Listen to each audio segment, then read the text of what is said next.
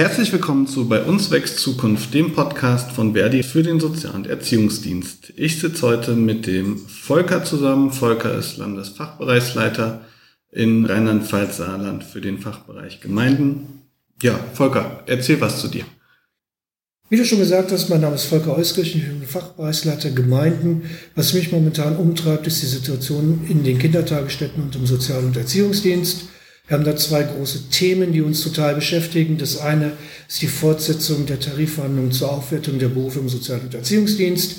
Haben wir 2009 gestartet, haben 2015 fortgesetzt und werden es im nächsten Jahr wieder angehen und wollen wieder Verbesserungen erzielen. Und ich bin sehr gespannt, wie weit wir kommen werden. Ich hoffe, wir kommen sehr weit. Aber das ist nicht alleine wichtig. Auch beschäftigt uns sehr das Kita-Zukunftsgesetz. Ein hochtrabender Name, aber der Inhalt ist nicht so berauschend. Ähm, und da steht viel an und da ist viel umgesetzt worden jetzt im Sommer und es gibt viel, viel Unzufriedenheit und das versuchen wir aufzugreifen. Und das größte Problem beim Kita Zukunftsgesetz ist nach meiner Einschätzung, dass die Landesregierung versucht zu erklären, es ist super gut, aber es ist nicht super gut.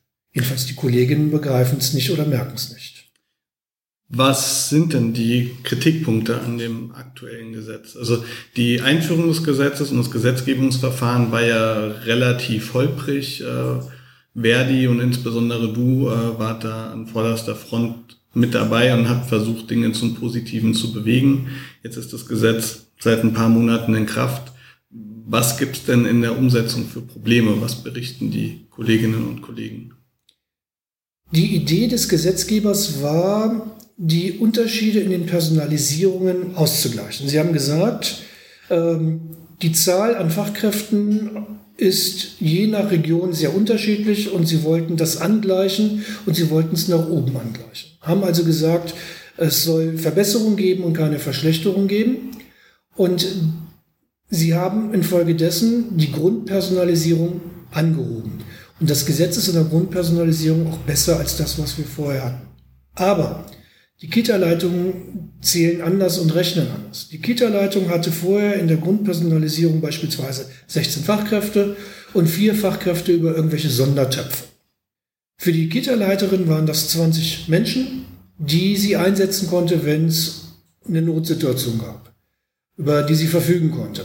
Jetzt ist es so, dass die Grundpersonalisierung dazu geführt hat, dass es 18 Kräfte gibt aber es gibt keine vier zusätzlichen Kräfte mehr, weil die sind vielfach in den Jugendämtern angesiedelt, die sind nicht mehr in der Einrichtung, die werden auf Anruf tätig, auf Abruf tätig, kommen dann in die Einrichtung, hören sich an, was das Problem ist, was die Fragen sind, geben Unterstützung so gut es geht, sind aber, wenn Not am Mann ist, Not an der Frau ist, nicht in der Einrichtung verfügbar.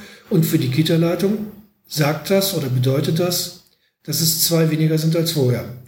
Und die Landesregierung hatte immer wieder gesagt, wenn die neue gesetzliche Regelung zu Verschlechterung führen sollte, was nur in absoluten Ausnahmefällen der Fall ist, könnte über das Sozialraumbudget das aufgefangen werden. Und wir stellen fest, das Sozialraumbudget ist das Problem.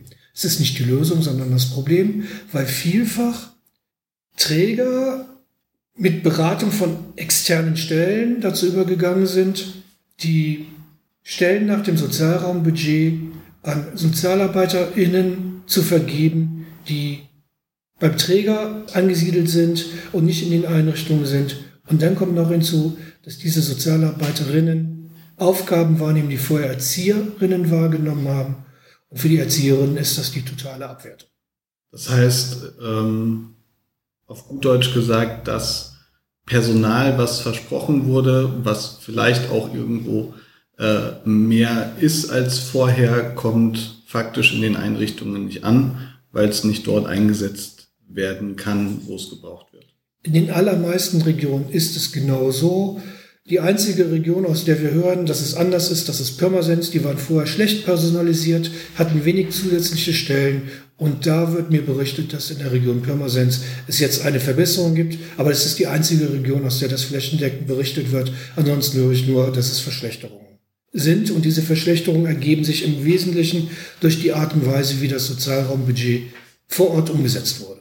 Jetzt ist das Gesetz ja allerdings erstmal in Kraft. Ähm, was äh, konkret sind denn äh, die Forderungen, was konkret sind jetzt die Wünsche an die Landesregierung?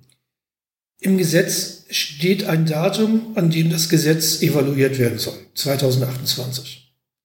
Wir wünschen die Evaluierung sofort, weil es geht ja nicht nur darum, dass mit dem Sozialraumbudget und der Art und Weise, wie das gemacht wird, Verschlechterungen da sind, sondern wir haben auch die Veränderungen durch die sieben Stunden durchgängig, durch das Mittagessen, durch das Schlafen, durch die neuen Betriebserlaubnisse, ähm, durch diese Umstellung bei den Zweijährigen, durch dieses Plätze vorhalten müssen bei den Zweijährigen. Es gibt da viel Unzufriedenheit und darum wünschen wir, dass die Evaluierung so schnell wie möglich beginnt.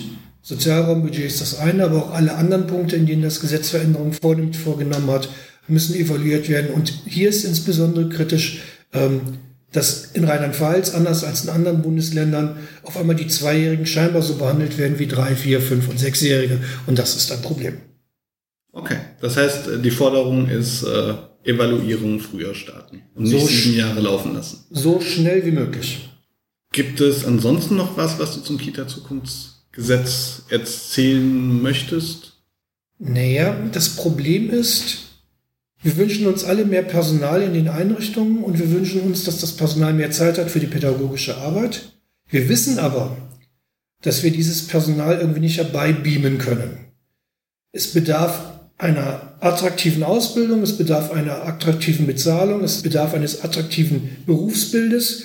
Und momentan stellen wir fest, dass es Kolleginnen und Kollegen gibt, die aufgrund der aktuellen Situation, vielleicht noch ein bisschen verschärft durch Corona und diese hohe emotionale äh, Betroffenheit, die sich da vielfach ergibt, dem Beruf den Rücken kehren. Und das ist ein Problem. Und wenn nicht schnell gegengesteuert wird, reden wir irgendwann über einen Bildungsnotstand, zumindest über einen frühkindlichen Bildungsnotstand, so wie wir über einen Pflegenotstand reden.